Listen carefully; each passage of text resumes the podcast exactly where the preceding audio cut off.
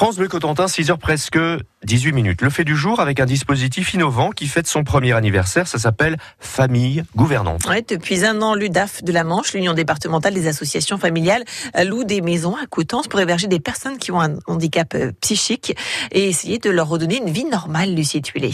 Réapprendre des gestes de la vie quotidienne pour être un peu plus autonome, c'est l'objectif de ce dispositif Famille Gouvernante. Six personnes sont hébergées dans ces quatre petites maisons de la rue Geoffroy de Montbray à Coutances, toutes atteintes de handicap psychique. Elles ont connu des hospitalisations longues, des parcours d'errance, la vie dans la rue par exemple.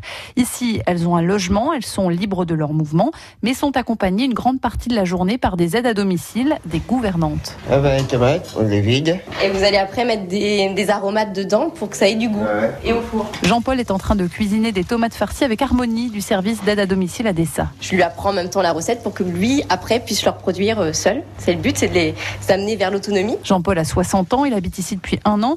Avant, il n'avait connu que des familles d'accueil et des passages de foyer en foyer. Ah, j'ai ici pour me reposer.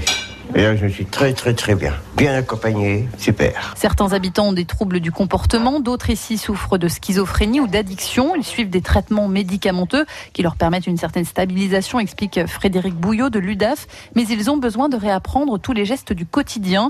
Vivre ensemble leur permet d'avoir une aide beaucoup plus conséquente. Ils sont vraiment repérés en effet par rapport au fait qu'ils bénéficient de la prestation compensatoire du handicap, qui nous permet de mutualiser les heures d'aide à domicile dont bénéficient ces personnes pour qu'il y ait une aide à domicile 6 heures par jour et tous les jours une présence qui permet de réassurer, qui permet d'accompagner pour réapprendre la vie aussi en société. Ça va de l'aide au lever, préparation du repas, de la prise de rendez-vous, l'accompagnement aux activités extérieures, chez le médecin, toute la vie quotidienne. Alexandra Laudet, la coordinatrice du service d'aide à domicile. À mon niveau, le bilan il est plutôt positif parce que sur une année d'existence du dispositif, on a eu quand même assez peu d'hospitalisation.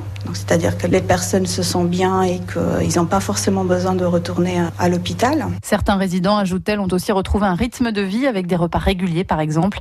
L'UDAF réfléchit à transposer ce dispositif dans d'autres communes de la Manche. Lucie pour France Bleu Cotentin, le fait du jour, faut le retrouver évidemment dès maintenant sur francebleu.fr.